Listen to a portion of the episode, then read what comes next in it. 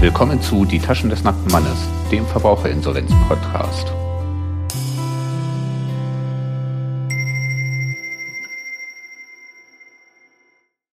Und vorab der Standard-Disclaimer, dieser Podcast soll einen allgemeinen Überblick über das Verbraucherinsolvenzverfahren geben und stellt in keiner Weise einen Ersatz für eine ordentliche Schuldnerberatung oder Rechtsberatung dar. Falls ihr irgendwann mal in die Verlegenheit kommt, euer Anliegen vor einer Richterin oder im Insolvenzverfahren möglicherweise einer Rechtspflegerin vortragen zu müssen, könnt ihr euch nicht darauf berufen, dass euch irgendein Dude etwas in einem Podcast erzählt hat.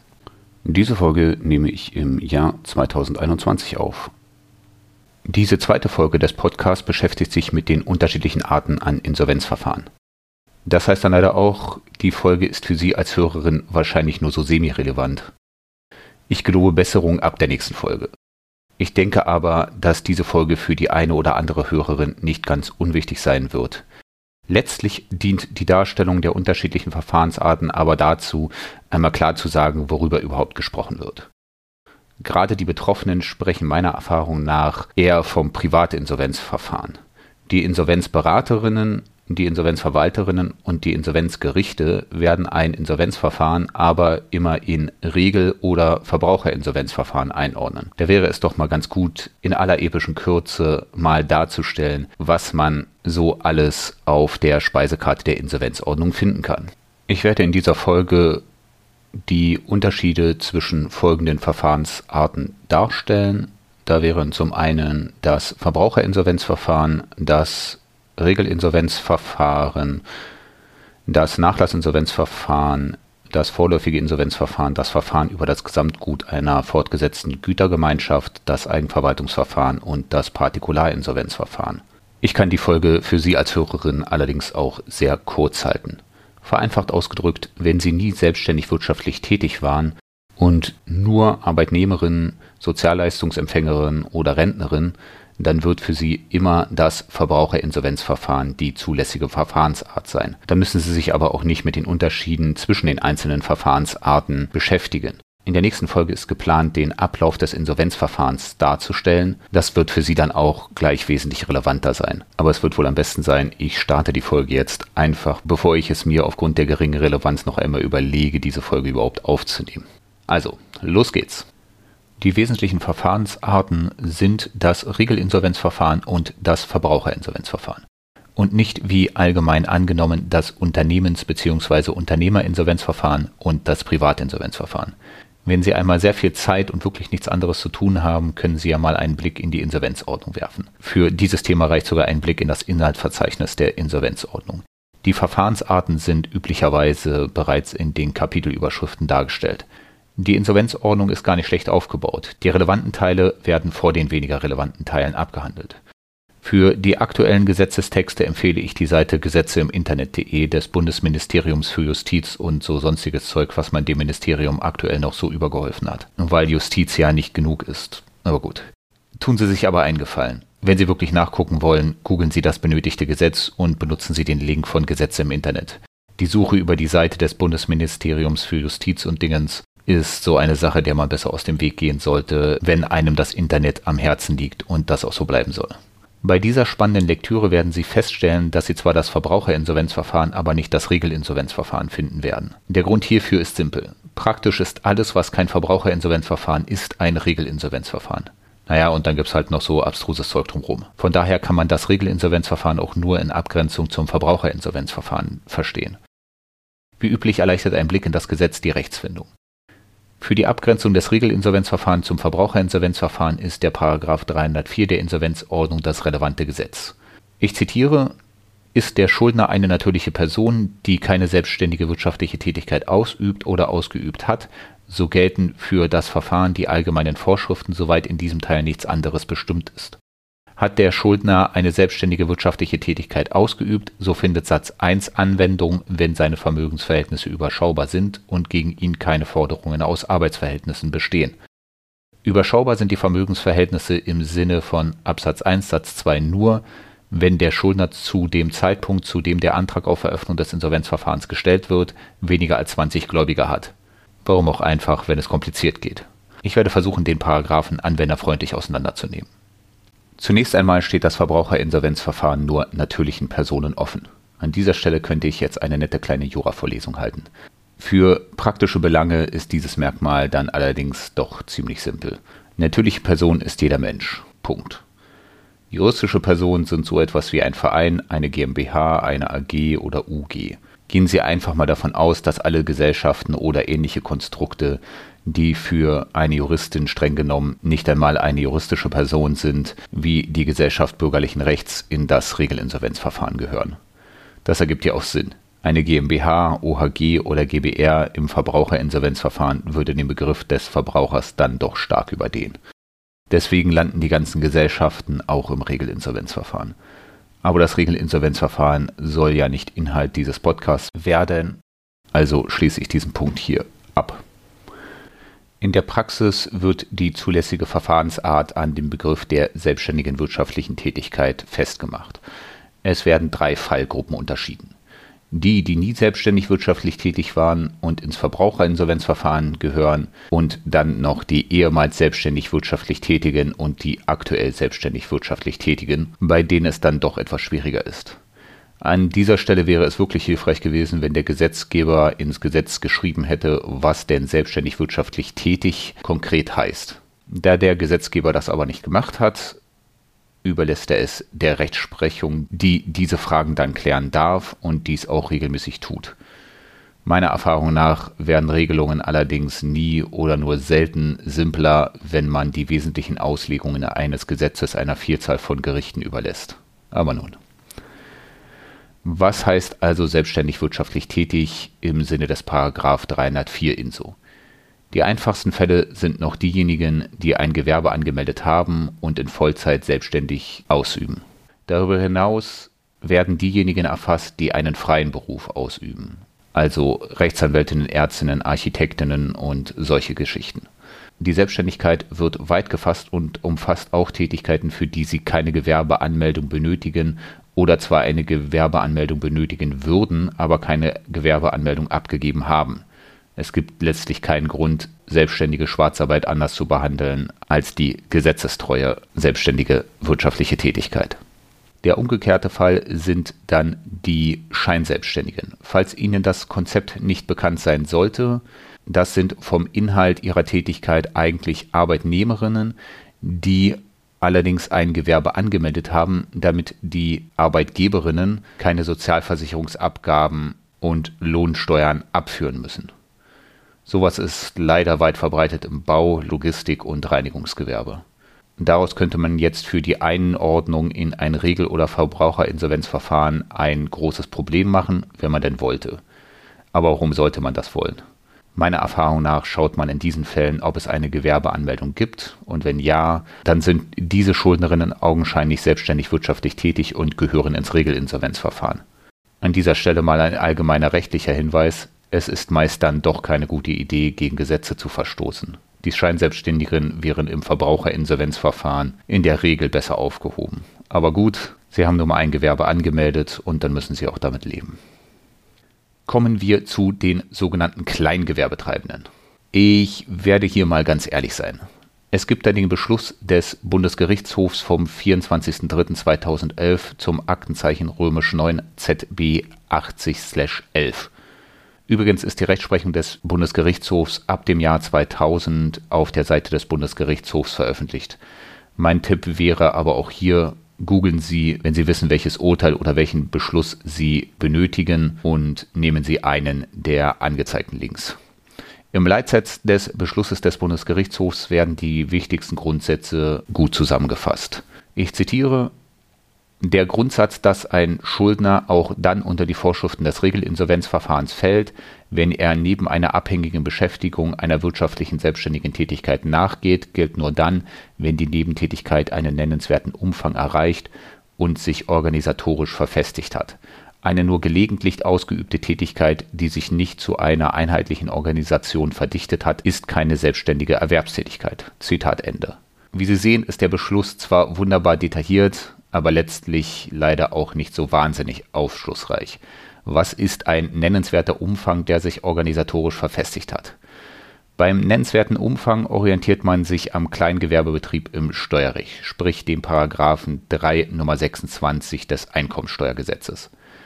Da sich ja leider die Unart eingeschlichen hat, dass der Gesetzgeber jedes Jahr das Steuerrecht ändert, kann ich nur sagen, wo aktuell die Grenze ist. Zum Zeitpunkt der Aufnahme dieser Folge liegt diese bei 3000 Euro Gewinn im Jahr. Aber wie der Bundesgerichtshof auch sagt, bei nebenberuflicher Tätigkeit. Wenn Sie nur Einnahmen aus Ihrer selbstständigen wirtschaftlichen Tätigkeit erzielen und diese Tätigkeit läuft nicht rund und Sie haben nur extrem wenige Gewinne oder eigentlich nur Verluste, dann ist diese Tätigkeit hauptberuflich und damit das Regelinsolvenzverfahren eigentlich die richtige Verfahrensart. Was organisatorisch verfestigt ist, wird dann das Insolvenzgericht im Einzelfall klären. Meiner Erfahrung nach passiert bei Nebenberuflern dann allerdings eine etwas unangenehme Sache.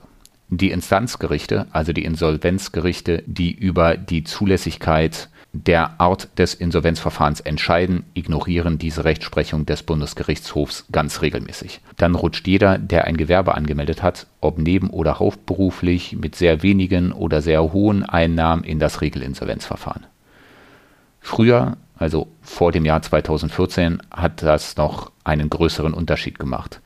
Daher sind einzelne Insolvenzschuldnerinnen und Gläubigerinnen gegen eine falsche Einordnung in das Verbraucher- bzw. das Regelinsolvenzverfahren vorgegangen und haben Rechtsmittel gegen die Beschlüsse der Insolvenzgerichte eingelegt. Die Rechtsbeschwerde einer Gläubigerin war dann auch Grundlage des zuvor zitierten Beschlusses des Bundesgerichtshofs.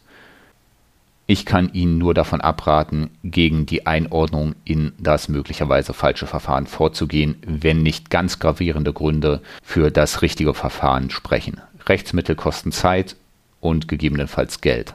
An dieser Stelle lohnt es sich weder das Geld auszugeben noch die Zeit zu investieren. Das war vor dem Jahr 2014 noch anders. Keine selbstständige wirtschaftliche Tätigkeit liegt grundsätzlich dann vor, wenn Sie nur eigenes Vermögen verwalten, zum Beispiel Aktien halten und handeln oder eigene Immobilien vermieten. Hiervon wird aber dann eine Ausnahme gemacht, wenn der Umfang der Tätigkeit die Schwelle dahingehend überschreitet, dass Sie für die eigene Vermögensverwaltung eine Buchhaltung benötigen, entsprechend dem Kaufmannsbegriff im Handelsgesetzbuch.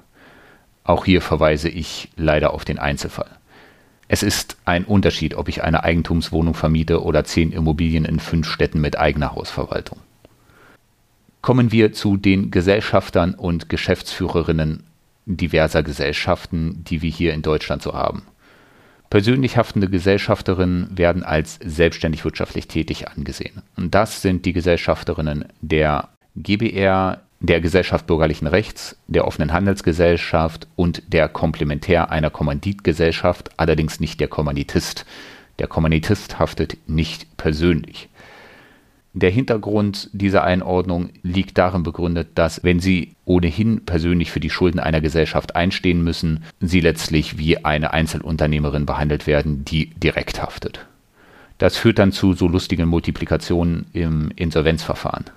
Hier mal ein kurzes Beispiel aus der Praxis. Mir wurde kurz vor der Corona-Pandemie ein Fall zugeteilt, bei dem ein Pärchen eine kleine Kneipe betrieben hat. So etwas wie einen ordentlichen Gesellschaftsvertrag gab es natürlich nicht, aber beide waren am Gewinn gleichmäßig beteiligt und hatten gemeinschaftlich das Sagen. Das reicht dann auch schon für die Einordnung als Gesellschaft bürgerlichen Rechts.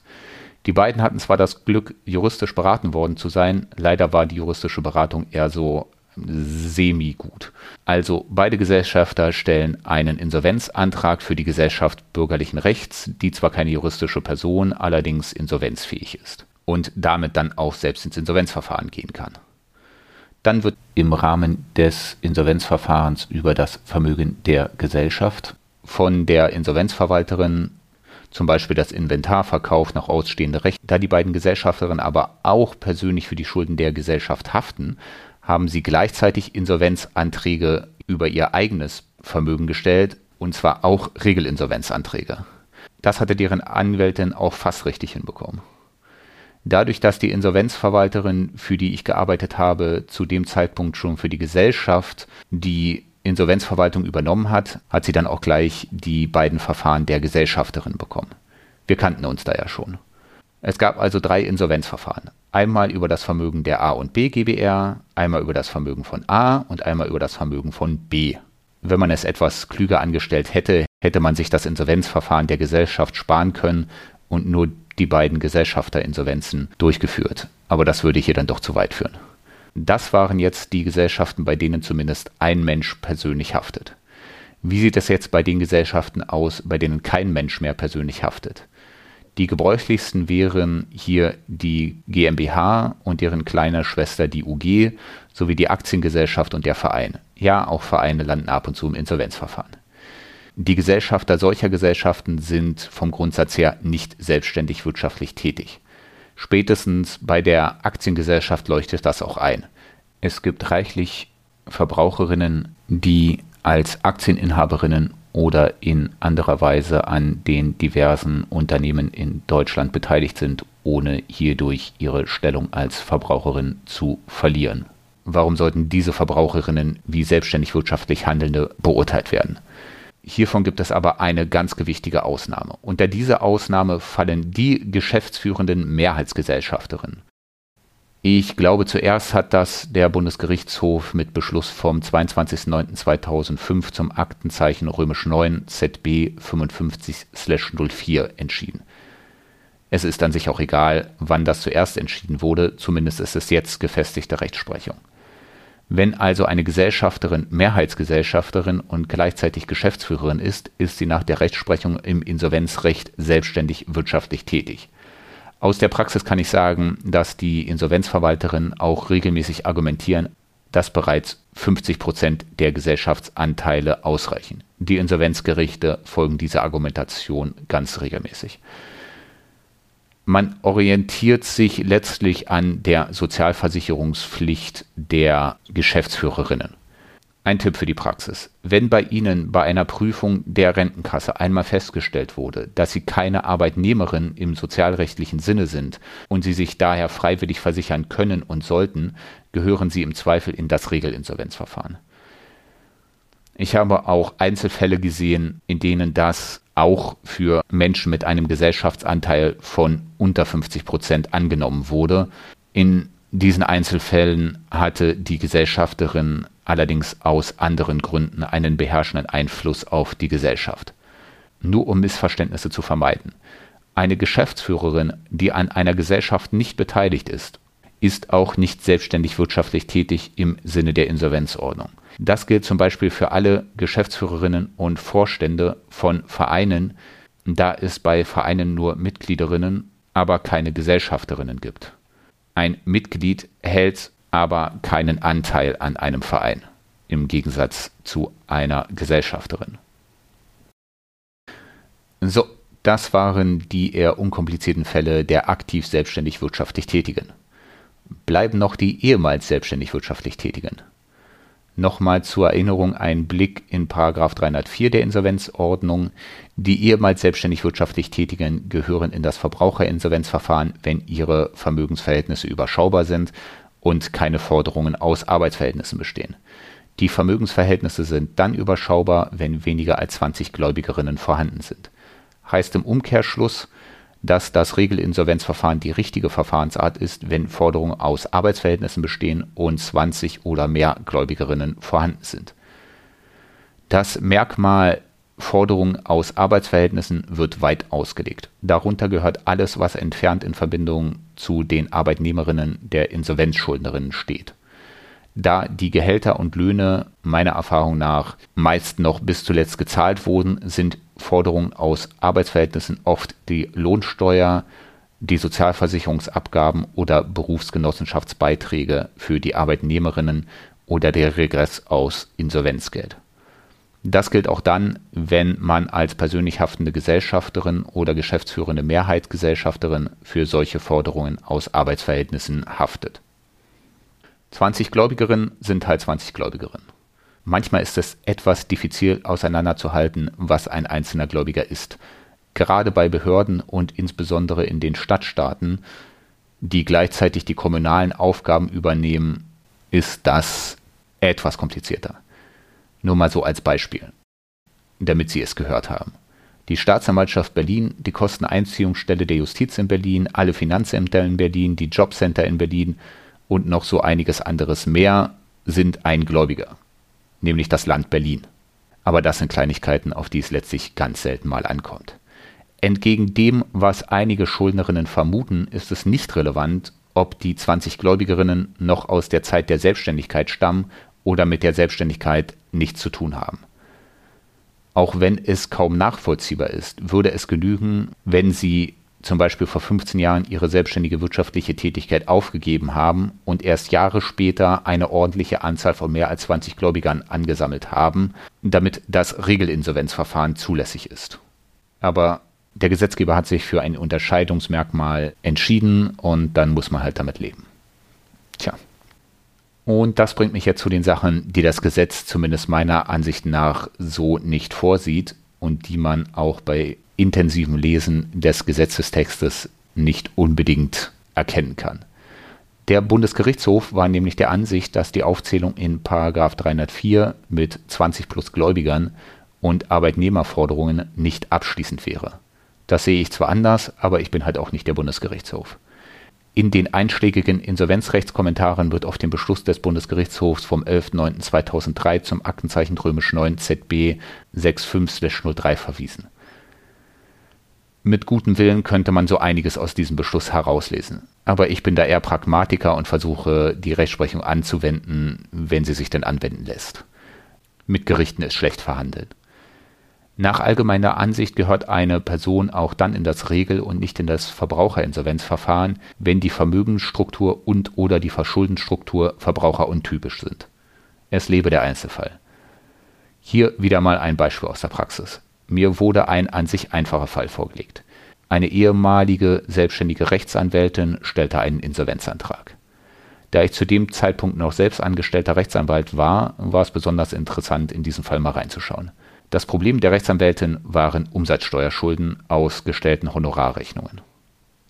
Es gab nur eine Gläubigerin, und zwar das Land Berlin. Als Vermögen hatte die Gute dann massiv viele unbezahlte Honorarforderungen gegen diverse Mandantinnen. Nur haben sich diese Mandantinnen geweigert zu zahlen und schwupps war die Rechtsanwältin in Zahlungsschwierigkeiten, wobei schwupps in diesem Fall nach einigen Jahren bedeutet. Sie hat das Ganze ziemlich lange herausgezögert.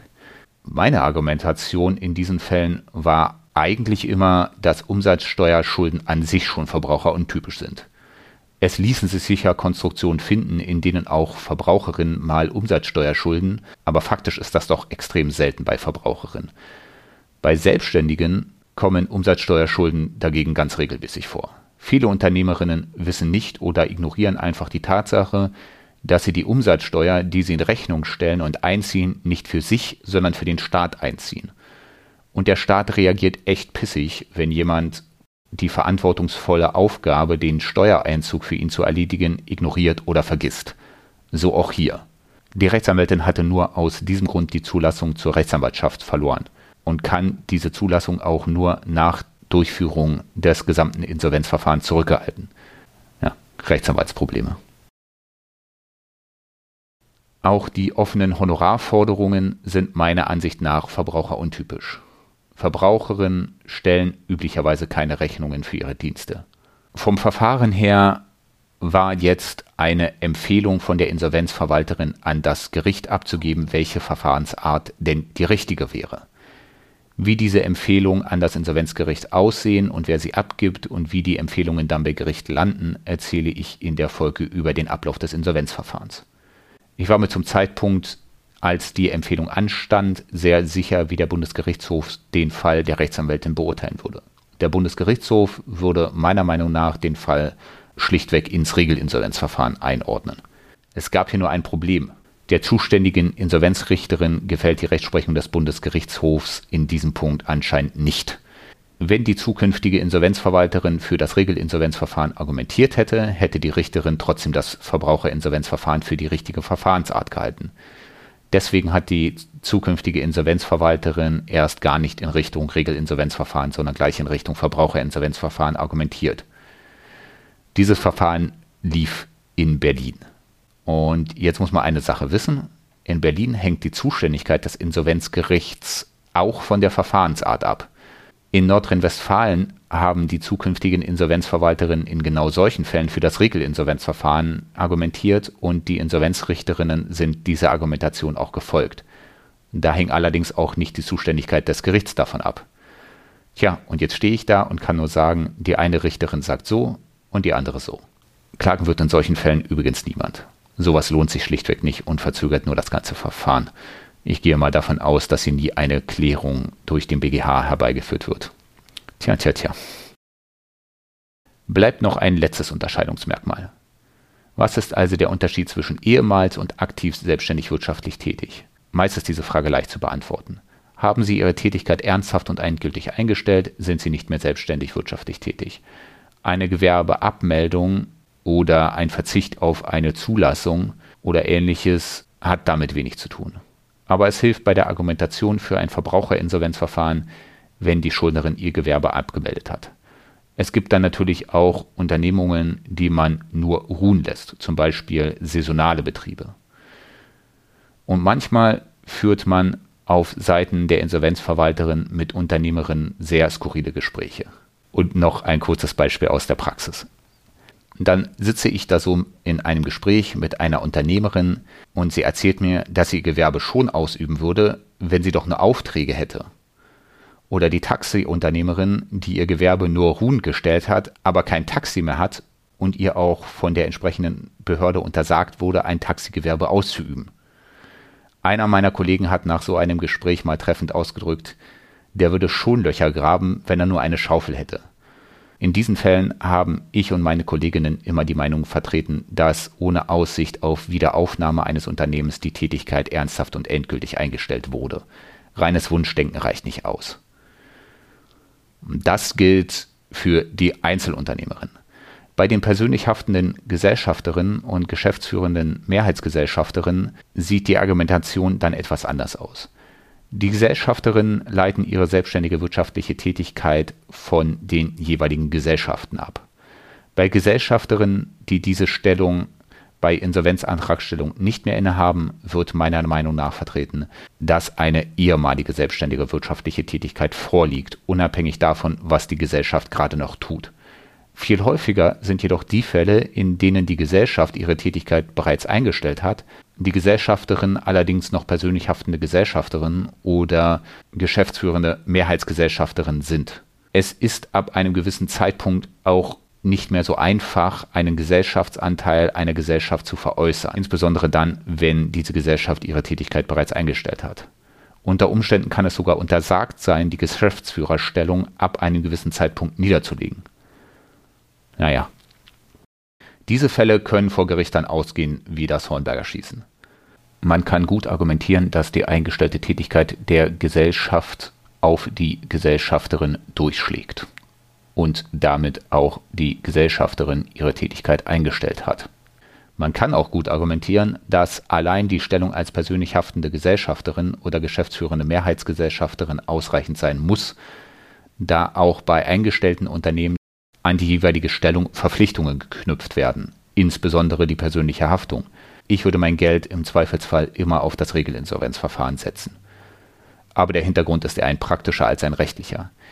In den meisten dieser Fälle wird die zukünftige Insolvenzverwalterin vom Gericht um Stellungnahme gebeten. Für die Insolvenzverwalterinnen sind Regelinsolvenzverfahren im Schnitt besser als Verbraucherinsolvenzverfahren und am Ende ist es den meisten Gerichten auch schlichtweg Schnurz. Also werden die meisten Empfehlungen für das Regelinsolvenzverfahren ausgehen und die Gerichte diesen Empfehlungen auch folgen. Also abgesehen vielleicht von Berlin. Das bringt mich jetzt zu den Unterschieden zwischen dem Verbraucherinsolvenzverfahren und dem Regelinsolvenzverfahren. Also jetzt mal abgesehen von dem schönen Gefühl, bei Gericht den richtigen Antrag gestellt zu haben. Aber das geht vielleicht auch nur mir so. Nun ja. Also, nach all den umfangreichen Ausführungen zur Abgrenzung zwischen dem Verbraucherinsolvenzverfahren und dem Regelinsolvenzverfahren, den Lücken und den Unsicherheiten im Gesetz, der Rechtsprechung und der Anwendung dieser Rechtsprechung kommt jetzt der ziemlich ernüchternde Part. Nur vorab ein kleiner historischer Abriss. Früher, also bei Einführung der Insolvenzordnung, war der Gesetzgeber noch der Meinung, man müsse große Unterschiede zwischen dem Verbraucher und dem Regelinsolvenzverfahren machen. Ich selbst habe nur noch die Auswirkungen der größeren Gesetzesänderung im Jahr 2014 erlebt. So nach und nach ist dem Gesetzgeber dann klar geworden, dass sich diese Unterschiede in den Verfahrensarten schlichtweg nicht lohnen insbesondere vor dem Hintergrund, dass auch ehemals selbstständig wirtschaftlich Tätige in das Regelinsolvenzverfahren rutschen können, waren die Unterschiede regelmäßig nicht mehr nachvollziehbar. Und so wurden diese Unterschiede vom Gesetzgeber immer weiter abgebaut. Zunächst einmal die Ausführung, was sich denn nicht unterscheidet. Entgegen landläufiger Meinung kann ein Mensch im Regelinsolvenzverfahren auch die Restschuldbefreiung erhalten. Gesellschaften erhalten keine Restschuldbefreiung, aber die sind auch nicht darauf angewiesen. Die Dauer des Insolvenzverfahrens hängt ebenfalls nicht von der Art des Insolvenzverfahrens ab. Vom Gesetzestext her dauert ein Regelinsolvenzverfahren genauso lange wie ein Verbraucherinsolvenzverfahren. Auch die Verfahrensvorschriften nach Insolvenzantragstellung sind fast die gleichen. Nur benötigt man gerade bei laufenden Unternehmen üblicherweise mehr von diesen Verfahrensvorschriften als bei Verbraucherinnen. Aber anwendbar wären die Verfahrensvorschriften bei Verbraucherinnen auch. Nur als Beispiel, damit Sie sich vorstellen können, sieht die Insolvenzordnung Regelungen dafür vor, dass eine Insolvenzschuldnerin Arbeitnehmerinnen beschäftigt. Das ist für die Verbraucherinnen nicht relevant. Mit der Änderung der Insolvenzordnung zum 1.7.2014 hat der Gesetzgeber auch verstanden, dass es keinen Sinn ergibt, dass Insolvenzpläne nur in Regelinsolvenzverfahren erstellt werden können und hat das auch geändert. Nur ganz kurz, Insolvenzpläne sollen eigentlich nur dann erfolgreich sein, wenn die Gläubigerinnen besser gestellt werden, als sie es im Regelinsolvenzverfahren wären und die Gläubigerinnen auch zumindest mehrheitlich mit dem Insolvenzplan einverstanden sind. Von daher war es schon von Anfang an schwachsinnig, Verbraucherinnen von Insolvenzplänen auszuschließen. Davon hatte wirklich niemand etwas.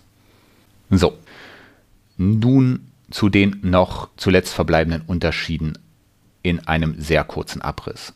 Der meiner Ansicht nach wichtigste Unterschied ist, dass sie für den Antrag auf Eröffnung eines Verbraucherinsolvenzverfahrens die Formvorschriften des § 305 der Insolvenzordnung einhalten müssen. Der Gesetzgeber gibt Formulare raus, die dann auch zu verwenden sind. Zu diesen Formularen gehört dann auch die Bescheinigung einer geeigneten Person oder Stelle, dass ein außergerichtlicher Schuldenbereinigungsplan durchgeführt und dieser gescheitert ist. Eine Hauptaufgabe der Schuldner- und Insolvenzberatungsstellen ist aktuell die Durchführung dieser außergerichtlichen Schuldenbereinigungspläne und die Erstellung der Bescheinigung über das Scheitern dieser Pläne. Leider, leider, leider sind die Regelungen für die Schuldner- und Insolvenzberatungsstellen landesspezifisch geregelt und unterscheiden sich sehr stark. In Berlin besteht die schöne Situation, dass die Schuldner- und Insolvenzberatungsstellen steuerfinanziert sind und demgemäß kostenlos. Leider ist das nicht in jedem Bundesland genau so geregelt oder einfach schlichtweg viel komplizierter, dann doch oft zu Lasten der Insolvenzschuldnerinnen. Eine geeignete Person wäre zum Beispiel immer eine Rechtsanwältin. Jo. Im Verbraucherinsolvenzverfahren bietet sich nach dem Scheitern der außergerichtlichen Schuldenbereinigung gemäß § 308 folgende der Insolvenzordnung die Möglichkeit der gerichtlichen Schuldenbereinigung an. Vereinfacht ausgedrückt wird hier gerichtlich so etwas wie eine Mehrheitsentscheidung herbeigeführt. Die Vorteile der außergerichtlichen und der gerichtlichen Einigung sind, dass die Insolvenzschuldnerin die Regelung des Schuldenbereinigungsplans selbst bestimmt und ohne ein Insolvenzverfahren von ihren Schulden befreit werden kann. Die Möglichkeit auf eine gerichtliche Schuldenbereinigung ohne Insolvenzverfahren haben die Antragstellerinnen im Regelinsolvenzverfahren nicht. Mit Blick auf die ehemals selbstständig wirtschaftlich Tätigen im Regelinsolvenzverfahren ist das eine sehr missliche Lage. Im Regelinsolvenzverfahren besteht keine Möglichkeit, durch gerichtliche Entscheidung eine Mehrheitsentscheidung herbeizuführen, um ein Insolvenzverfahren zu verhindern. Ob das so sinnvoll ist, sei mal dahingestellt. Aber dafür hatten die Schuldnerinnen früher im Regelinsolvenzverfahren die Möglichkeit, durch einen Insolvenzplan aus dem Verfahren nach eigenen Bedingungen wieder herauszukommen. Also vor dem Jahr 2014. Das heißt im Umkehrschluss allerdings auch, dass sie im Regelinsolvenzverfahren nicht an die Formvorschriften des Paragraph 305 der Insolvenzordnung gebunden sind. Das heißt, ein Regelinsolvenzantrag ist an sich nicht an eine bestimmte Form gebunden. Die meisten Insolvenzgerichte stellen allerdings Anträge zum Ausfüllen für Regelinsolvenzverfahren zur Verfügung, in denen Sie das abfragen, was Sie für sinnvoll erachten. Im Land Berlin stellt das Amtsgericht Charlottenburg solche Insolvenzanträge als ausfüllbares PDF zur Verfügung. Warum das die anderen Gerichte in anderen Bundesländern nicht machen, ist, ist mir ein Rätsel. Da müssen Sie für ein Regelinsolvenzverfahren ernsthaft zu Gericht gehen, um sich seitenweise Papier abzuholen. Total toll. Na gut. So, und weiter. Dann können die Kosten eines Regelinsolvenzverfahrens höher sein als die Kosten eines Verbraucherinsolvenzverfahrens unter gleichen Bedingungen. Können, aber nicht müssen. Hintergrund ist zum einen, dass die Mindestvergütung der Insolvenzverwalterin im Regelinsolvenzverfahren gemäß 2 Absatz 2 der InsVV 1400 Euro und im Verbraucherinsolvenzverfahren gemäß 13 InsVV 1120 Euro beträgt, also zumindest bei den neueren Verfahren. Mehr dazu in der Folge über die Kosten des Insolvenzverfahrens. Zudem wird in Regelinsolvenzverfahren meist ein Sachverständigengutachten eingeholt, welches das Gericht bei Verbraucherinnen dann doch meist spart. Außer man landet zufällig beim Insolvenzgericht in Potsdam. Aber Brandenburg hat offensichtlich das Geld dafür. Näheres hierzu dann in der Folge über den Ablauf des Insolvenzverfahrens. Hm, ich sollte ab jetzt immer Teaser in meine Folgen einbauen. In Berlin gibt es dann noch die Besonderheit, dass die Regelinsolvenzverfahren im Amtsgericht Charlottenburg gebündelt werden. Die Verbraucherinsolvenzverfahren laufen dann wieder bei den örtlichen Amtsgerichten. Jetzt können Sie sich auch vorstellen, warum in Charlottenburg manch eine Entscheidung eher zugunsten des Verbraucherinsolvenzverfahrens ausgeht. Dann hat das Amtsgericht Charlottenburg diese Verfahren nämlich nicht mehr an den Hacken. Würde ich sagen, wenn ich böse Absichten hätte. Natürlich ist die Rechtsprechung in Charlottenburg nachvollziehbar und gut begründet. Die meisten anderen Insolvenzgerichte scherzt dann letztlich nicht so stark, dass man sich für die Unterscheidung der einzelnen Verfahrensart wahnsinnige Mühe machen würde. In den anderen Ländern bleibt der Fall ja eh bei der gleichen Richterin. Ach ja, in Paragraph 88 der Insolvenzordnung sieht Absatz 2 noch etwas zur Vollstreckung, also Pfändungen, Voreröffnung, des Insolvenzverfahrens und speziell im Verbraucherinsolvenzverfahren vor. Das muss Sie aber wirklich nicht interessieren. Rein praktisch spielt diese Vorschrift ohnehin keine Rolle. Dann sind Eigenverwaltungsverfahren gemäß 207 der Insolvenzordnung für Verbraucherinnen ausgeschlossen. Ja gut, das kann man halt auch mal ins Gesetz schreiben. Nicht, dass sich ein Verbraucherinsolvenzverfahren für die Eigenverwaltung überhaupt eignen würde. Gut, aber die Vorschrift schadet halt auch nichts. Das war es dann auch schon mit den Unterschieden. Wie gesagt, etwas ernüchternd. Und wo ich den einen ernüchternden Teil gleich abgehandelt habe, nun zum nächsten. Was passiert eigentlich, wenn man versehentlich oder absichtlich einen Insolvenzantrag für die falsche Verfahrensart gestellt hat? Wenn Sie diese Folge bis jetzt durchgehalten haben, bitte kurz dranbleiben, trotz der folgenden zwei Sätze. Falls Sie einen, sagen wir mal, falschen Insolvenzantrag gestellt haben, öffnet sich eine Art kleine Fehlermatrix mit vier Feldern. In den Zeilen stehen die Möglichkeit, fälschlicherweise das Regelinsolvenzverfahren beantragt und fälschlicherweise das Verbraucherinsolvenzverfahren beantragt. In den Spalten stehen die Möglichkeiten, das Insolvenzgericht bemerkt den Fehler rechtzeitig und das Insolvenzgericht bemerkt den Fehler nicht rechtzeitig. Kommen wir zunächst zu den einfachen Fällen. Sie haben den Insolvenzantrag in der falschen Verfahrensart gestellt und das Insolvenzgericht merkt es nicht bzw. zu spät. Zu spät heißt, dass das Insolvenzgericht das Insolvenzverfahren in der Verfahrensart eröffnet, die Sie gewählt haben, also in der falschen Verfahrensart. So etwas kommt immer mal vor. Insbesondere falsch zugeordnete Verbraucherinsolvenzverfahren sind, naja, nicht häufig, aber gelegentlich. Diese Fälle sind deshalb simpel, weil wenn dann doch eine Verfahrensbeteiligte merkt, dass ein Insolvenzverfahren in der falschen Verfahrensart eröffnet wurde, ist es dann zu spät. An dem ursprünglichen Beschluss des Insolvenzgerichts zur Eröffnung des Insolvenzverfahrens und der Art dieses Verfahrens lässt sich dann nichts mehr ändern. Das Verfahren wird in der Verfahrensart durchgezogen, in der es eröffnet wurde.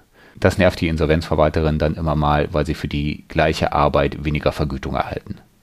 Diese Fälle kann man gut an dem ersten dieser Folge genannten Fall vor dem Bundesgerichtshof darstellen. Der Beschluss des Bundesgerichtshofs vom 24.03.2011 zum Aktenzeichen römisch 9 ZB 80/11 lag der Fall zugrunde, dass ein Insolvenzplan vorgelegt wurde. Im Jahr 2011 waren Insolvenzpläne nur in Regelinsolvenzverfahren zulässig und bei Verbraucherinsolvenzverfahren ausgeschlossen. Das dem Beschluss des Bundesgerichtshofs zugrunde liegende Verfahren wurde als Regelinsolvenzverfahren eröffnet. Eine Gläubigerin hat sich gegen den Plan mit der Argumentation gewandt, dass ein Verbraucherinsolvenzverfahren hätte eröffnet werden müssen. Vereinfacht kann man den Beschluss des Bundesgerichtshofs mit folgenden Worten zusammenfassen. Ja, und selbst wenn. Es war halt ein Regelinsolvenzverfahren eröffnet worden, also werden die Vorschriften eines Regelinsolvenzverfahrens auch angewandt. Auch dann, wenn ein Verbraucherinsolvenzverfahren zulässig gewesen wäre. Ein Insolvenzplan konnte erstellt werden, es war ja ein Regelinsolvenzverfahren. Ich würde trotzdem nicht empfehlen, absichtlich die falsche Verfahrensart zu wählen, in der Hoffnung, dass das Insolvenzgericht es nicht rechtzeitig merkt. Und jetzt die beiden etwas komplizierteren Fälle.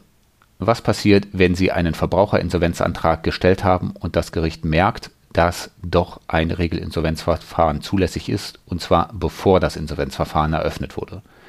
Außerhalb von Berlin ist die Antwort ganz einfach und in Berlin hält sich die Komplexität auch in Grenzen. Das Insolvenzgericht wird in diesem Fall einen Hinweis erteilen, dass Sie doch bitte einen Regelinsolvenzantrag stellen sollen. Das ist auch möglich, ohne den Antrag noch einmal komplett neu auszufüllen. Ein Zweizeiler mit dem Inhalt, dass Sie den eingereichten Verbraucherinsolvenzantrag zu einem Regelinsolvenzantrag umstellen, müsste jedem Insolvenzgericht eigentlich genügen. Immerhin ist für den Regelinsolvenzantrag kein bestimmtes Formular vorgeschrieben und der Verbraucherinsolvenzantrag üblicherweise viel umfangreicher als der Regelinsolvenzantrag. Eigentlich schon komisch, dass man an die Verbraucherinnen höhere Anforderungen stellt als an die Unternehmerinnen. In Berlin wird das Amtsgericht an ihrem Wohnort dann darauf hinweisen, dass sie einen Antrag auf Verweisung an das Amtsgericht Charlottenburg stellen sollten. Außer sie wohnen zufällig im Zuständigkeitsbereich des Amtsgerichts Charlottenburg. Das ist deshalb etwas unschön, weil sich das Amtsgericht Charlottenburg den Fall dann auch noch einmal genau angucken wird und möglicherweise andere Ansicht als das Insolvenzgericht an ihrem Wohnort ist. Und wenn sich zwei Gerichte für nicht zuständig halten, aber auf jeden Fall eins der beiden Gerichte zuständig ist, muss gegebenenfalls die nächsthöhere Instanz entscheiden. Naja, und die nächsthöhere Instanz hat noch weniger Lust, mit Verfahren belästigt zu werden, in denen sich zwei Gerichte nicht darauf einigen können, welches denn gerade zuständig ist. Unschöne Situation wenn Sie trotz Hinweis des Gerichts keinen Antrag auf Umstellung bzw. in Berlin noch auf Verweisung an das zuständige Gericht stellen, wird das Insolvenzgericht Ihren Antrag in der falschen Verfahrensart als unzulässig zurückweisen. Viel Erfolg beim nächsten Mal. Der komplizierteste Fall ist zuletzt dann derjenige, in denen Sie einen Antrag auf Eröffnung des Regelinsolvenzverfahrens gestellt haben und das Gericht vor Eröffnung des Insolvenzverfahrens merkt, dass doch ein Verbraucherinsolvenzverfahren zulässig ist. Erinnern Sie sich noch an die arme Rechtsanwälte mit den Umsatzsteuerschulden von vorhin? Das war so ein Fall. Also zumindest nach Ansicht der Insolvenzrichterin. Das bringt mich zurück zu den wenigen Unterschieden zwischen den Verfahrensarten. Im Verbraucherinsolvenzverfahren müssen Formvorschriften eingehalten werden, die das Regelinsolvenzverfahren nicht vorsieht. Das heißt auch, Sie können Ihren Regelinsolvenzantrag nicht einfach in einen Verbraucherinsolvenzantrag umstellen, da der Antrag auf Eröffnung des Regelinsolvenzverfahrens nicht den Formvorschriften für das Verbraucherinsolvenzverfahren unterliegt. Sie können aber auch nicht einfach den lustigen über 30 Seiten langen Verbraucherinsolvenzantrag einreichen. Nein, erst müssen Sie zunächst gemäß 305 INSO die vorgeschriebene außergerichtliche Schuldenbereinigung durch eine geeignete Person oder Stelle durchführen lassen. Wenn die außergerichtliche Einigung dann scheitern sollte, können Sie den neuen Verbraucherinsolvenzantrag stellen und in Berlin dann gegebenenfalls noch einen Antrag auf Verweisung an das Insolvenzgericht am Wohnort. Grandios. Und weil es so schön ist, lässt der Gesetzgeber gemäß 306 das Insolvenzantragsverfahren über den ursprünglichen Antrag auf Eröffnung des Regelinsolvenzverfahrens für ganze drei Monate ruhen. Wobei diese drei Monate für die Insolvenzschuldnerinnen in vielen Fällen nicht wirklich wichtig sind, weil sie ja ohnehin einen neuen Verbraucherinsolvenzantrag stellen müssen. Wird der zulässige Antrag auf Veröffentlichung des Verbraucherinsolvenzverfahrens erst nach vier oder zum Beispiel sechs Monaten gestellt, wird der Antrag auf Veröffentlichung des Regelinsolvenzverfahrens in der Zwischenzeit als unzulässig zurückgewiesen, mit wenigen bis gar keinen Konsequenzen. Aus Kostengesichtspunkten kann es sogar Sinn ergeben, wenn der erste falsche Regelinsolvenzantrag als unzulässig zurückgewiesen wird und man dann einfach den eh erforderlichen neuen Verbraucherinsolvenzantrag stellt. Das waren bis hierhin meine kurzen Ausführungen zu den Standardverfahrensarten. Aber da das Leben kompliziert ist und der Gesetzgeber meint, er müsste auch wirklich alles in Paragraphen gießen, gibt es noch mehr oder weniger sinnvolle Verfahrensarten für gesonderte Konstellationen. Diese Abschnitte hier habe ich wirklich nur der Vollständigkeit wegen aufgenommen. Wenn Sie sich nicht zufällig für eine der folgenden Verfahrensarten interessieren sollten, empfehle ich dringend, die nächsten Kapitel zu überspringen und mit den Ausführungen zum Privatinsolvenzverfahren fortzufahren. Das Nachlassinsolvenzverfahren. Ein kurzer Hintergrund. In Deutschland herrscht das tolle Prinzip der Universalsukzession oder auf verständlichem Deutsch der Gesamtrechtsnachfolge. Hm, verständlich. Das heißt, wenn Sie eine Erbschaft angenommen haben, erben Sie sowohl die Schulden als auch das Vermögen aus dieser Erbschaft. Einmal den ganzen Kladderadatsch. Das Schöne dabei ist, dass Sie als Erbe eine Erbschaft automatisch annehmen, außer Sie schlagen die Erbschaft aus. Das führt dann zu so lustigen Situationen, dass mir gegenüber eine Mutter sitzt, weil ihr achtjähriger Sohn so rund 50.000 Euro Schulden geerbt hat, ohne dass diesen Schulden auch nur ansatzweise ein Vermögenswert gegenüberstehen würde. Die Mutter konnte nämlich nicht einfach im Namen des Kindes ausschlagen. Ein Minderjähriger benötigt in Deutschland für eine Erbausschlagung die Zustimmung des Familiengerichts. Sie können sich sicher vorstellen, dass es regelmäßig zu Problemen führt, wenn die Eltern vor einer einigen Entscheidung noch das Familiengericht um Erlaubnis fragen müssen. So dann auch hier. Irgendetwas lief schief, also hat der Kleine jetzt halt 50.000 Euro Schulden. Unangenehm. Regelmäßig kommen auch Fälle vor, in denen das Erbe angenommen wird und erst später herauskommt, dass die Schulden aus der Erbschaft das Vermögen übersteigen. Um diese widrige Lage zu lösen, gibt es einige Möglichkeiten. Wenn es Sie interessiert, den Minderjährigen konnten wir noch ohne ein Insolvenzverfahren aus seiner Situation herausholen. Aber wenn alles andere nicht hilft, steht einem das Nachlassinsolvenzverfahren gemäß 315 fortfolgende offen. Das Nachlassinsolvenzverfahren ist ein Regelinsolvenzverfahren mit ein paar extra Paragraphen. Sehr vereinfacht dargestellt wird der Nachlass für das Insolvenzverfahren als eine Vermögens- und Schuldenmasse behandelt. Soll heißen, das Nachlassvermögen wird verwertet und dann an die Nachlassgläubigerinnen verteilt. Die Erben sind damit aus der Sache raus, außer es bleibt zufällig etwas übrig, nachdem die Nachlassgläubigerinnen ihren Anteil erhalten haben. Wenn das Vermögen nicht für alle Gläubigerinnen ausreicht, reicht es halt nicht aus. So ist das in der Insolvenz. Es reicht selten für alle aus. Mit aktuell 16 Paragraphen nur für das Nachlassinsolvenzverfahren hat sich der Gesetzgeber sogar ziemlich zurückgehalten. Da sind dann so Sachen geregelt wie die Stellung der Erben, die Kosten der Beerdigung, Vermächtnisse und ähnliche Geschichten aus Testamenten und der Fall, dass Nachlassvermögen vor dem Insolvenzverfahren bereits veräußert oder belastet wurde. Nur ein kleiner Tipp. Es ist wirklich keine gute Idee, als Erbin das Nachlassvermögen zu verkaufen oder zu verbrauchen und dann zu versuchen, nur die Schulden in das Nachlassinsolvenzverfahren zu schieben. Kann man natürlich machen, ist halt nur echt Gefahr geneigt. Es besteht dann neben der Gefahr der persönlichen Verhaftung mit dem gesamten eigenen Vermögen noch die Gefahr, dass sie nette Schreiben von der Staatsanwaltschaft bekommen. Je nachdem, wie dreist sie sowas anstellen und wie hoch der Schaden für die Nachlassgläubigerinnen ist eher ein Fall für die Not-to-Do-Liste. Kommen wir zum vorläufigen Insolvenzverfahren. Hierbei handelt es sich nicht im eigentlichen Sinn um ein eigenes Verfahren, sondern vielmehr um einen Verfahrensabschnitt im Insolvenzverfahrensprozess. Da ich eher eine Folge über den Ablauf und die Verfahrensabschnitte im Insolvenzverfahren machen will und weil die vorläufige Insolvenzverwaltung im Verbraucherinsolvenzverfahren sehr selten ist, hier nur ein paar kurze Anmerkungen. Die vorläufige Insolvenzverwaltung hat keinen eigenen Abschnitt in der Insolvenzordnung. Sie finden sie in den Paragraphen 21 fortfolgende der Insolvenzordnung, ganz grob runtergebrochen, was passiert.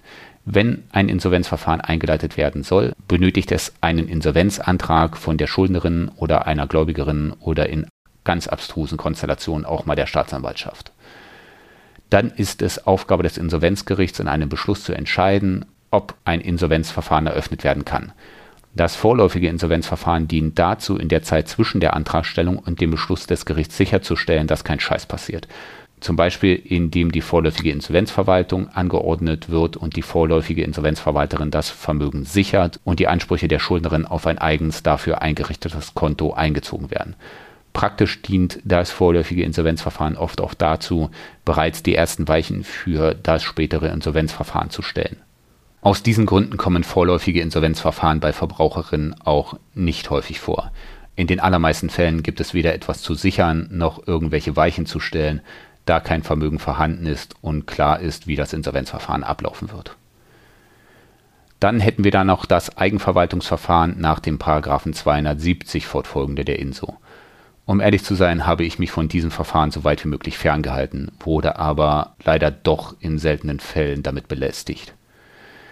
Diese Verfahrensart hat der Gesetzgeber eingeführt, weil ein erhebliches Interesse daran besteht, dass die Unternehmerinnen rechtzeitig, das heißt so früh wie möglich, die Insolvenz beantragen.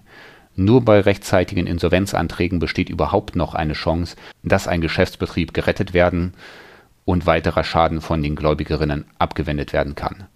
Aus diesem Grund gibt es schon lange den Straftatbestand des Paragraph 15a INSO, im Falle der nicht rechtzeitigen Insolvenzantragstellung bei GmbHs und UGs sowie Aktiengesellschaften und weitere, und weitere Straftatbestände im Strafgesetzbuch und eine wirklich ziemlich üble zivilrechtliche persönliche Haftung der Geschäftsführerinnen. Das haben sich alle Beteiligten, also der Gesetzgeber, die Insolvenzgerichte und die Insolvenzverwalterinnen sowie die Gläubigerinnen ein paar Jährchen bzw. Jahrzehnte angesehen.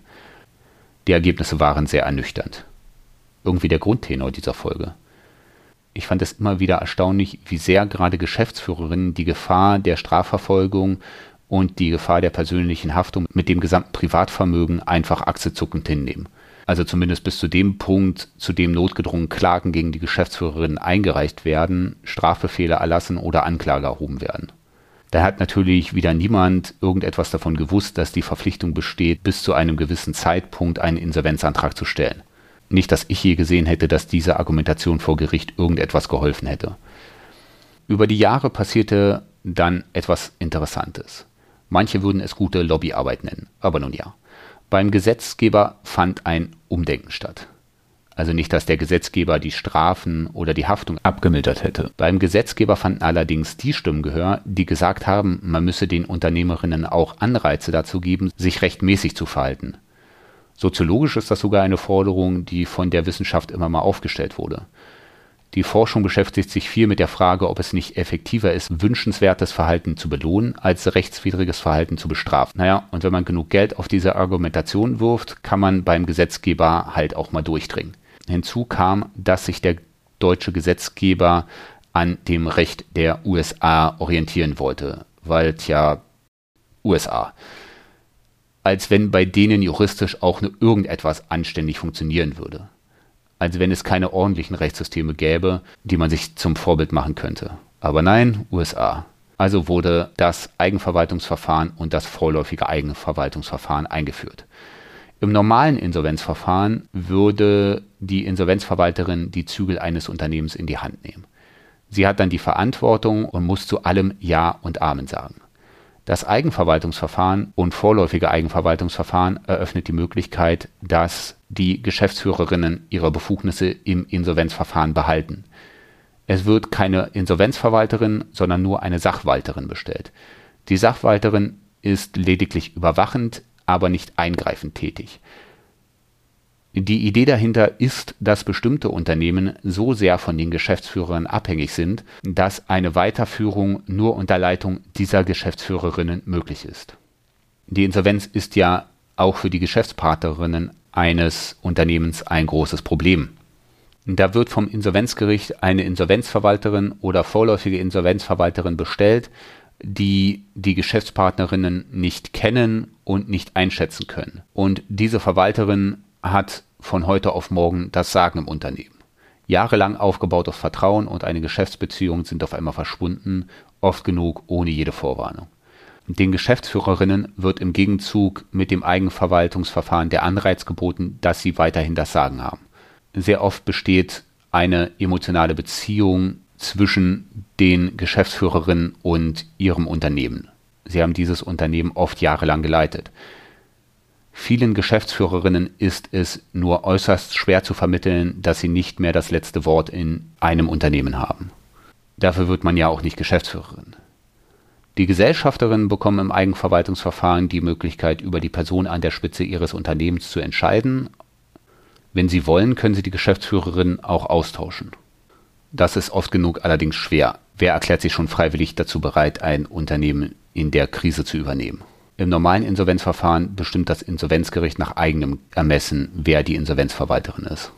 Das Eigenverwaltungsverfahren hat allerdings mehrere Grundprobleme. Eins dieser Grundprobleme ist, dass man genau diejenigen Personen am Steuer eines Unternehmens lässt, die dieses Unternehmen einmal vor die Gewand gefahren haben und bereits einen Schaden bei den Gläubigerinnen des Unternehmens angerichtet haben. Regelmäßig kann man den Geschäftsführerinnen sogar ein Fehlverhalten vorwerfen, manchmal allerdings auch nicht. Ja, ab und zu wird die Geschäftsführerin in oder knapp vor Anordnung der Eigenverwaltung ausgetauscht, das ist dann doch aber die ganz seltene Ausnahme zur Ausnahme. Hinzu kommt, dass die Geschäftsführerinnen zwar ihre Befugnisse behalten, nun aber neben allem anderen auch noch die Insolvenzvorschriften anwenden müssen. Unter anderem die Vorschriften, wie Vermögen und Gewinne zu verteilen sind. Das Eigenverwaltungsverfahren ist immerhin noch ein Insolvenzverfahren. Faktisch führt das dazu, dass die Geschäftsführung in oder vor Eigenverwaltung gute rechtliche Beratung benötigt. Wenn ein Unternehmen dann nicht groß genug für eine eigene juristische Abteilung ist, und welches Unternehmen ist das schon, werden externe Rechtsanwältinnen gebraucht. Sehr spezialisierte und gut bezahlte externe Rechtsanwältinnen. Nur falls Sie sich gefragt haben, wer die Lobbyarbeit für die Einführung des Eigenverwaltungsverfahrens mal gemacht hat. Vor Einführung des Eigenverwaltungsverfahrens war eine Argumentation, dass damit ja auch Kosten gespart würden, weil man sich die Insolvenzverwalterin spart. Eine Sachwalterin kostet zwar immer noch eine Stange Geld, aber bei weitem nicht so viel wie eine Insolvenzverwalterin. So langsam muss man allerdings erkennen, dass die externe Beratung teilweise deutlich teurer ist, als es eine Insolvenzverwalterin gewesen wäre. Also so viel zur Kosteneinsparung. So, das soll es hierzu auch gewesen sein. Wenn Sie selbst ein Eigenverwaltungsverfahren anstreben, suchen Sie sich eine gute Rechtsanwältin mit Sanierungs- und Insolvenzerfahrung. Leider ist es von außen schwer zu sagen, ob die Kolleginnen einen guten Job machen oder nur ihren fairen Anteil einstreichen wollen und dann zur Hölle mit dem Unternehmen und den Gläubigerinnen. Gesehen habe ich beides. Aber immer noch besser, als ohne Rechtsberatung zu versuchen, ein Eigenverwaltungsverfahren durchzuführen. Das ist von vornherein zum Scheitern verurteilt. Das nächste Verfahren ist dann jetzt noch abstruser. In nur zwei Paragraphen, nämlich den Paragraphen 333 und 334 der Insolvenzordnung, hat der Gesetzgeber ein Insolvenzverfahren über das gemeinschaftlich verwaltete Gesamtgut einer Gütergemeinschaft geregelt. Für eine Gütergemeinschaft ist ein Ehevertrag notwendig. Stellen Sie sich die Gütergemeinschaft als Gegenteil zur Gütertrennung vor. Man schmeißt das gemeinsame Vermögen halt auf einen Haufen. So ein Verfahren habe ich selbst noch nie gesehen. Ich halte es auch nicht für sinnvoll. Mir leuchtet schon nicht ein, warum die Ehegatten nicht einfach komplett selbst ins Insolvenzverfahren gehen sollten, um anschließend die Restschuldbefreiung zu erhalten. Aber naja, deswegen tendiert die Relevanz dieses Verfahrens auch gegen Null. Als fast letzten Punkt in dieser Folge haben wir dann noch das wunderbare Partikularinsolvenzverfahren. Schönes Wort. Das könnte theoretisch sogar mal eine Verbraucherin treffen. Das Partikularinsolvenzverfahren ist eine Nebenfolge von der Entscheidung des Gesetzgebers, Insolvenzverfahren aus bestimmten anderen Ländern im eigenen Land anzuerkennen. Das hat den Riesenvorteil, dass eine Schuldnerin in ihrem Heimatland ein Insolvenzverfahren durchführen kann und nicht Gefahr läuft, von ausländischen Gläubigerinnen im Ausland in Anspruch genommen zu werden. Die gegenseitige Anerkennung gilt wie im internationalen Recht üblich allerdings nicht für jedes Land. Ein großer Sprung bei der internationalen Anerkennung ausländischer Insolvenzverfahren erfolgte durch die Verordnung der EU 215/848 des Europäischen Parlaments und des Rates vom 20. Mai 2015 über Insolvenzverfahren, die sogenannte EuInsVO. also eine EU-Regelung. Mit dieser Regelung wurde festgelegt, dass die Mitglieder der Europäischen Union gegenseitig ihre Insolvenzverfahren anerkennen. Der Nachteil dieser Regelung war, dass findige Rechtsanwältinnen herausbekommen haben, dass man in Großbritannien die Restschuldbefreiung bereits nach einem Jahr erhalten kann, weil in Großbritannien das Insolvenzrecht ähnlich schlecht funktioniert wie in den USA. Also wurden massenhaft Wohnsitze in Großbritannien fingiert, das heißt gefälscht, und dann dort das Insolvenzverfahren durchgeführt. Nicht nur hier in Deutschland haben die entsprechenden Stellen diese Verfahrensart gehasst. Die Briten waren auch nicht gerade froh darüber, dass ihr schlecht funktionierendes Justizsystem durch EU-Ausländer ausgenutzt und vor allem ausgelastet wurde. Das ist jetzt wirklich mal eine Sache, die der Brexit elegant gelöst hat. Die Briten sind raus und damit werden neue Verfahren auch nicht mehr anerkannt. Nun ja. Also, jetzt kommt das Partikularinsolvenzverfahren ins Spiel. Wenn Vermögen oder Betriebsstätten in mehr als einem Land vorhanden sind und beide Länder die Gesetzgebung in Insolvenzsachen anerkennen, kann ein gesondertes Insolvenzverfahren, also ein Partikularinsolvenzverfahren, für die Niederlassung oder das Auslandsvermögen durchgeführt werden. Es wird dann ein Hauptinsolvenzverfahren im Heimatland und ein Partikularinsolvenzverfahren nur für die Niederlassung und das Auslandsvermögen durchgeführt. Für die Durchführung des Partikularinsolvenzverfahrens bedarf es dann allerdings auch eines gesonderten Antrags auf Durchführung dieses Verfahrens. Wenn ein solcher Antrag nicht gestellt wird, wird das Auslandsvermögen im Hauptverfahren mitverwertet und die Auslandsniederlassung im Hauptverfahren abgewickelt, verkauft oder was man auch immer so mit Niederlassungen alles anstellen kann. Auslandsvermögen im Hauptverfahren zu verwerten, ist für die Insolvenzverwalterin immer ein besonderer Spaß. Stellen Sie sich mal vor, Sie müssten nur bewaffnet mit dem Beschluss eines deutschen Gerichts Grundvermögen in Italien, Frankreich oder Schweden verkaufen oder Aktiendepots dort auflösen habe ich alles mal gesehen. Das sind echt unglaublich zähe Prozesse. Auf der anderen Seite hat sich die Insolvenzverwalterin ihren Job ja ausgesucht. Ja. Wenn Sie bis hierhin geskippt haben oder sich den Unsinn der letzten fünf Kapitel echt angetan haben, nun die wichtigsten Punkte zum Privatinsolvenzverfahren. Es gibt kein Privatinsolvenzverfahren. Keins. Null. Gibt es nicht, wird auch nicht eingeführt. Es gibt Verbraucherinsolvenzverfahren und Regelinsolvenzverfahren und die lustigen anderen Sachen drumherum, die dann aber auch nur Regelinsolvenzverfahren mit besonderen Vorschriften sind. Das wäre im Prinzip ja auch überhaupt gar kein Problem, wenn man Verbraucherinsolvenzverfahren einfach als Synonym für das verwenden würde, was die Allgemeinheit unter Privatinsolvenzverfahren versteht. In der Praxis korrigiere ich die Leute schlichtweg nicht. Zum einen können die Nicht-Juristen ja nichts für diesen Fehler und zum anderen komme ich dann aus dem Erklären auch nicht mehr raus. Für diejenigen, für die das Verbraucherinsolvenzverfahren die zulässige Verfahrensart ist, kann ich Privatinsolvenzverfahren sogar als Synonym benutzen. Da stellt das überhaupt gar kein Problem dar. Leider, leider, leider führt der Begriff des Privatinsolvenzverfahrens allerdings dazu, dass nicht die Verbraucherinnen, sondern die Unternehmerinnen, insbesondere die Einzelunternehmerinnen, ein völlig falsches Bild vom Insolvenzverfahren erhalten. Den Unternehmerinnen darf man dann mühsam erklären, dass sie auch im Regelinsolvenzverfahren die Restschuldbefreiung erhalten können. Ich habe oft genug erlebt, dass gerade ehemalige Unternehmerinnen zunächst einmal sehr bestürzt reagieren, wenn man ihnen sagt, dass sie kein Verbraucherinsolvenzverfahren in Anspruch nehmen können, sondern das Regelinsolvenzverfahren in Anspruch nehmen müssen. Die Unternehmerinnen gehen nämlich davon aus, dass sie nur im Verbraucherinsolvenzverfahren die Restschuldbefreiung bekommen. In einigen Fällen führt das auch dazu, dass jahrelang erst gar keine Schuldnerberatungsstelle aufgesucht wird. Und das alles nur, weil Verbraucherinsolvenzverfahren gedanklich mit Privatinsolvenzverfahren gleichgesetzt wird. Und man könne ja nur im Privatinsolvenzverfahren die Restschuldbefreiung erhalten. Da ist es dann auch wenig hilfreich, wenn der wirklich sehr engagierte Richter Frind aus Hamburg ein Praxishandbuch Privatinsolvenzverfahren herausgibt.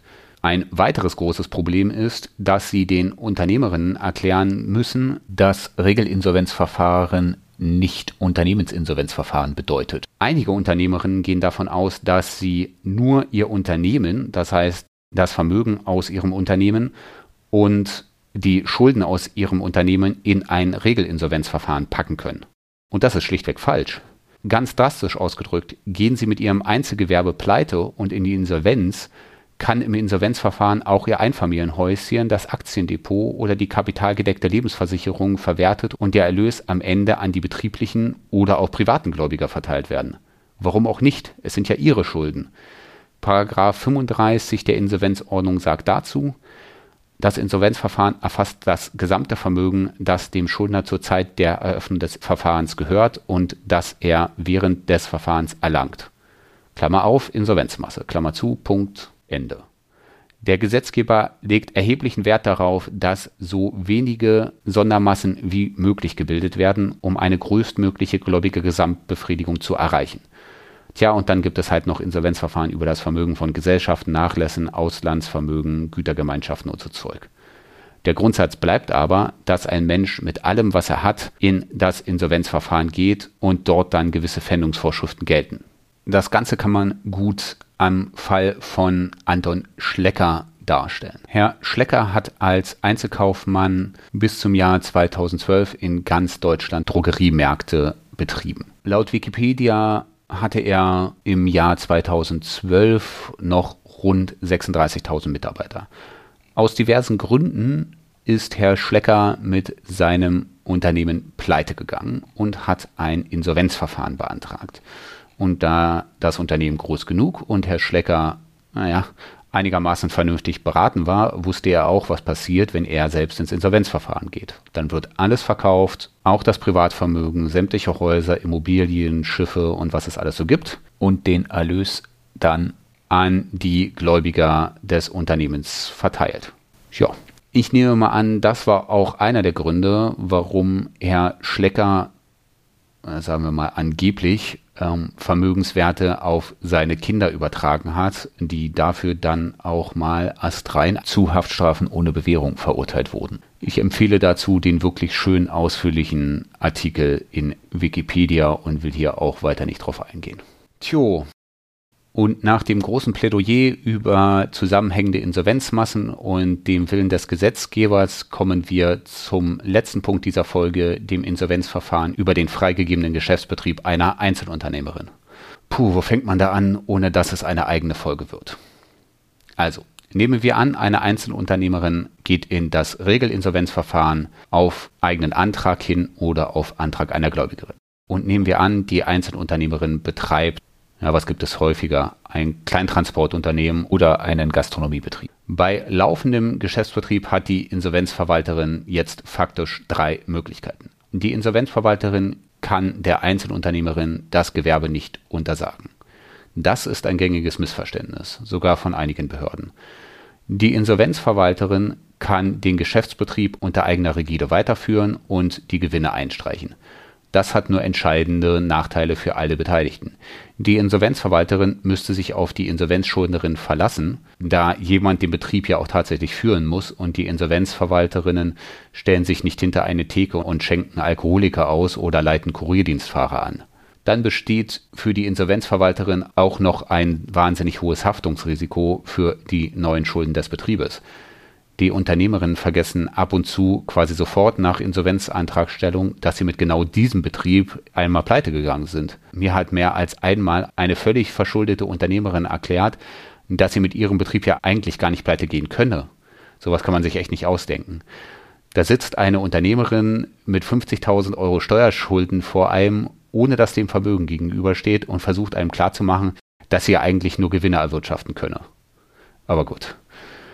Aus diesem Grund hat die Insolvenzverwalterin auch die Wahl, den Geschäftsbetrieb oder besser gesagt das Vermögen aus der selbstständigen Tätigkeit gemäß 35 Absatz 2 aus der Insolvenzmasse freizugeben. Dann wird immer noch alles verwertet, was zu Geld zu machen ist und das zwingend notwendige Vermögen zur Fortführung des Geschäftsbetriebs bleibt bei der Insolvenzschuldnerin. Die Insolvenzschuldnerin kann dann den Betrieb mit allen laufenden Verträgen, auch den Arbeits- und Mietverträgen in eigener Verantwortung mit eigenem großen Risiko fortführen. Das kann ich ernsthaft nicht empfehlen. Insbesondere ist das, was die Insolvenzschuldnerin meint, für den Geschäftsbetrieb zu benötigen, oft nicht das, was sie tatsächlich behält. Ich habe mal den schönen Fall einer Fahrschule mit so rund zehn Fahrzeugen und fünf Angestellten gesehen. Die Insolvenzverwalterin hat sieben der Fahrzeuge verkauft und den Geschäftsbetrieb freigegeben. Von den drei verbleibenden Fahrzeugen waren zwei kaum noch fahrtbereit und wertlos und eins ging tatsächlich. Die Unternehmerin als Fahrlehrerin selbst braucht ja auch nicht mehr als ein Fahrzeug. Auf die Anzahl der Arbeitnehmerinnen kommt es nicht an. Dann steht da also die Fahrlehrerin mit ihrer Fahrschule, fünf Arbeitnehmerinnen, die jeden Monat bezahlt werden wollen und noch drei Fahrzeugen. Ja, viel Spaß dabei. Die letzte Wahl, die die Insolvenzverwalterin hat, ist, dass sie der Schuldnerin die Geschäftstätigkeit so sehr erschwert, dass diese nur noch die Wahl hat aufzugeben. Die Insolvenzverwalterin könnte vor Freigabe zum Beispiel für das Unternehmen notwendige Verträge über Telefon oder Strom kündigen. Die Befugnisse dazu hat sie. Aber das ist eigentlich nicht Aufgabe der Insolvenzverwalterin und macht auch viel Arbeit, ohne dass es dafür eine extra Vergütung gibt. Sowas würde man wirklich nur dann machen, wenn eine Insolvenzschuldnerin sich erheblich weigert mitzuwirken. Unter diesen Wahlmöglichkeiten ist die einfachste und risikoärmste diejenige, den Geschäftsbetrieb freizugeben. Aus diesem Grund werden meiner Erfahrung nach auch über 90 Prozent der laufenden Geschäftsbetriebe von Einzelunternehmerinnen an diese Einzelunternehmerinnen freigegeben. Also läuft da draußen eine stetig steigende Anzahl an Personen mit freigegebenen Geschäftsbetrieben rum. Personen, die bereits einmal pleite gegangen sind und denen man den Geschäftsbetrieb freigegeben hat, weil das Risiko zu groß ist, dass sie selbst unter Überwachung zukünftig weitere Verluste anhäufen. Und Wunder, oh Wunder, einige dieser Einzelunternehmerinnen machen neue Schulden. Tja, und nun was? Ein neues, Regel ein neues reguläres Insolvenzverfahren wird nicht möglich sein, wenn das aktuelle Insolvenzverfahren noch läuft. Selbst wenn das aktuelle Insolvenzverfahren mit Restschuldbefreiung abgeschlossen wurde, besteht eine Sperre für ein neues Insolvenzverfahren. Die Einzelzwangsvollstreckung für die neuen Gläubiger ist mühsam und wird wahrscheinlich auch nicht viel bringen, da ja alles, was fändbar war, im Hauptinsolvenzverfahren verwertet werden sollte. Das Sinnvollste wäre sicher ein Gewerbeuntersagungsverfahren oder der Entzug der Zulassung durch die entsprechenden Kammern, zum Beispiel bei Rechtsanwälten, Ärzten und so weiter. Leider funktionieren die Gewerbeuntersagungsverfahren nicht wirklich gut. Die für die Gewerbeuntersagung zuständigen Behörden sind kritisch unterfinanziert und die Berufskammern, zumindest meiner Erfahrung nach, unwillig oder unfähig, schnell oder überhaupt zu handeln. Ganz abgesehen davon bekommen die Gläubigerinnen durch eine Gewerbeuntersagung nur die Unternehmerin vom Markt und auch nur von diesem Markt. Geld gibt es für eine Gewerbeuntersagung nicht. Nicht einmal eine kleine Quote. Diesen Umstand haben sich wieder mal alle Beteiligten ein paar Jahre angesehen. Dann hat der Bundesgerichtshof mit Beschluss vom 9.06.2011 zum Aktenzeichen römisch 9 ZB 175/10 beschlossen, dass ausnahmsweise ein Insolvenzverfahren über das Vermögen der selbstständigen freigegebenen Tätigkeit eröffnet werden kann. Dann gibt es halt zwei Insolvenzverfahren. Einmal das Hauptverfahren und dann auch das Verfahren über das Vermögen der freigegebenen selbstständigen Tätigkeit. Naja, und seitdem schlagen sich die Insolvenzgerichte und Insolvenzverwalterinnen mit den Widersprüchen rum, die daraus entstehen. Ein letzter Fall, nur um mal die Absurdität des Ganzen darzustellen. Ich hatte mal Einblick in ein beispielhaftes Insolvenzverfahren. Da war die Einzelunternehmerin. Ich weiß nicht einmal mehr, was die tatsächlich gemacht hat. Nur noch, dass sie eine Handvoll Arbeitnehmerinnen beschäftigt hat. Der Geschäftsbetrieb lief schlecht, wirklich schlecht. So wie der Geschäftsbetrieb geführt wurde, konnte man keine Gewinne machen, also gar keine. Es häuften sich nur Verluste an. Es sind erhebliche Steuerschulden und Sozialversicherungsbeiträge aufgelaufen. Deswegen hatte auch eine Krankenkasse und nicht die Insolvenzschuldnerin den Insolvenzantrag gestellt. Die Insolvenzverwalterin hat das Vermögen aus der selbstständigen Tätigkeit noch am Tag der Eröffnung der Schuldnerin freigegeben. Klar, das Risiko, dass neue Schulden auflaufen, war exorbitant groß. Es gingen zwölf Monate ins Land und die gleiche Krankenkasse hat wieder einen Insolvenzantrag gestellt, diesmal über das Vermögen aus der freigegebenen selbstständigen Tätigkeit. Die Unternehmerin hat nämlich gar nicht erst angefangen, die Sozialversicherungsbeiträge, also Kranken-, Pflege- und Rentenversicherungsbeiträge ihrer Arbeitnehmer zu zahlen. Und ja, das ist strafbar, aber hier mal am praktischen Fall die Abschreckungswirkung von solchen Strafen auf bestimmte Menschen. Klappt halt nicht immer. Aus Gründen konnte ein zweites Insolvenzverfahren über die selbstständige Tätigkeit eröffnet werden. Nur was macht die Insolvenzverwalterin? Sie gibt noch am Tag der Eröffnung des Insolvenzverfahrens über das Vermögen der selbstständigen Tätigkeit das Vermögen aus genau dieser selbstständigen Tätigkeit wieder an die Schuldnerin frei. Das ist ja auch klar, die Schuldnerin ist ja schon zweimal mit genau diesem Unternehmen pleite gegangen. Ich habe mich eine Weile gefragt, ob wir nach zwölf Monaten den nächsten Insolvenzantrag im Hause haben, aber dann hatte ich schon den Arbeitgeber gewechselt. Ein tolles System. So, das sollen meine Ausführungen zu den Verfahrensarten gewesen sein. In der nächsten Folge wird es dann etwas praktischer. Da will ich über den groben Ablauf und die verschiedenen Phasen des Insolvenzverfahrens sprechen. Bis denne.